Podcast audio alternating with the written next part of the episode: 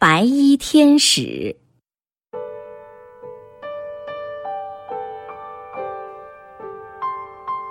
到医院看病，除了接触医生，还要接触护士，特别是住院治疗的时候，接触护士更多了。医生给病人诊断病情，确定治疗方案；护士遵照医生的嘱咐，给病人量体温、打针、吃药、包扎伤口，随时护理病人。护士以他们特有的爱心、微笑和科学的护理方法帮助病人康复，被人们称为“白衣天使”。然而，大家可能不知道。以往在医院里是没有专门的护士这一职业的，大约一百五十年前才设立了现代护理专业，培养专业护士。这一专业的创始人是南丁格尔。南丁格尔是英国人，一八二零年出生于意大利，他家境优裕，受过良好的教育。他的父母希望他发展文学、音乐方面的才能，跻身上流社会，而他对此却兴致淡薄。他在日记中写道：“摆在我面前的道路有三条，一是成为文学家，二是结婚当主妇，三是当护士。”他不顾父母的反对，毅然选择了第三条道路。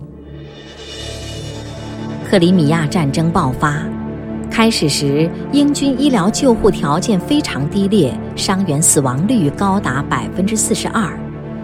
报纸披露了这些事实，国内哗然。南丁格尔主动申请担任伤员的护理工作，率领三十八名护士奔赴前线，独自开拓现代战地护理事业。对于一位女性而言，这是一个艰巨的挑战。因为当时英国舆论一直反对在医院，特别是在战地医院中有女护士出现。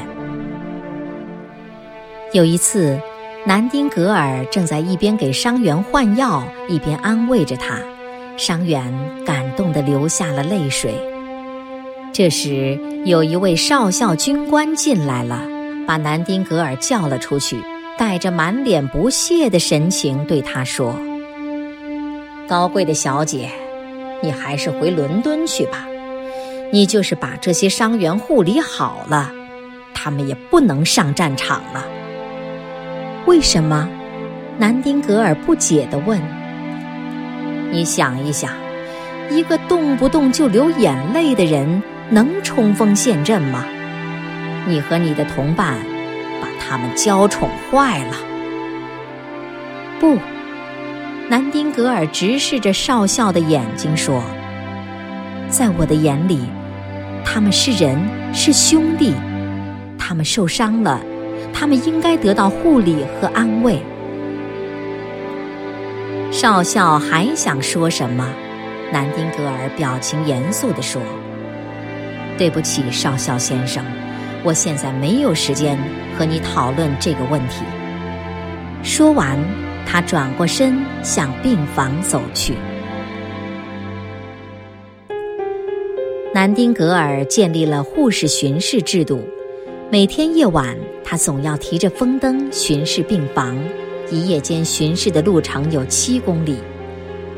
每当他手持风灯走过长街，身影所到，士兵们以亲吻他的身影来表示自己的崇高敬意，并亲切地称他为。提灯女士，在南丁格尔的努力下，病房的条件大大改善。半年的时间里，伤员的死亡率下降至百分之二。许多伤员康复后还不忘南丁格尔，他们把南丁格尔在医院的业绩编成诗歌，印成小册子。五十年后，士兵们重逢时还在一起朗诵。与南丁格尔同时代的革命导师马克思对南丁格尔的勇敢和献身精神十分感动和敬佩，写下两篇热情的通讯，分别刊载在德国的《新奥德报》和美国的《纽约论坛报》上。南丁格尔创造的奇迹震动了全国，改变了英国朝野对护士的看法，护理工作从此受到了社会的重视。一时间，南丁格尔也成了英国传奇式的人物。他战后回国，被尊为民族英雄，但是他谦恭礼让，自述很严，婉拒了官方为他提供的物质待遇和一切招待盛会，立即投入到创立护士学校的紧张工作中。一八六零年，他用各界为表彰他的功勋而捐赠的一笔巨款。创建了南丁格尔护士学校，这是世界上第一所正规护校。在此之前，护理工作被视为下贱的职业，护士是由一些粗陋的老龄女人担任，她们不懂专业护理知识，缺乏爱心，愚昧、肮脏、粗野，连最基本的刷洗工工作也不尽职。那时的病房墙壁与地板上沾满血迹与污渍，病房内臭气难闻。针对这些情况，南丁格尔护士学校在课程设置、学员挑选、实习及成绩评审方面建立了严格的制度。在三十年间，学校培养了一千多名学员。优秀的毕业生均被欧美、亚洲各国医院聘请去开办护士学校。南丁格尔开创了现代护理专业的伟大事业，这对整个人类是一项空前的贡献。随着受过训练的护士大量增加，护理事业得到迅速发展，全世界的医疗水平得到了很大提高。一八五七年以后。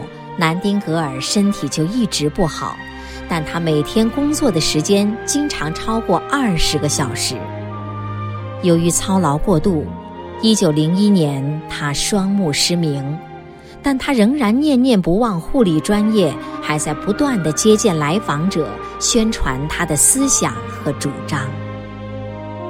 一九一零年，南丁格尔在睡眠中溘然长逝。遵照他的遗嘱，英国未举行国葬。但是世人为了缅怀这位现代护理事业的先驱和现代护理教育的奠基人，把他的生日定为国际护士节，并设立南丁格尔奖，奖励那些在护理工作方面做出杰出贡献的人。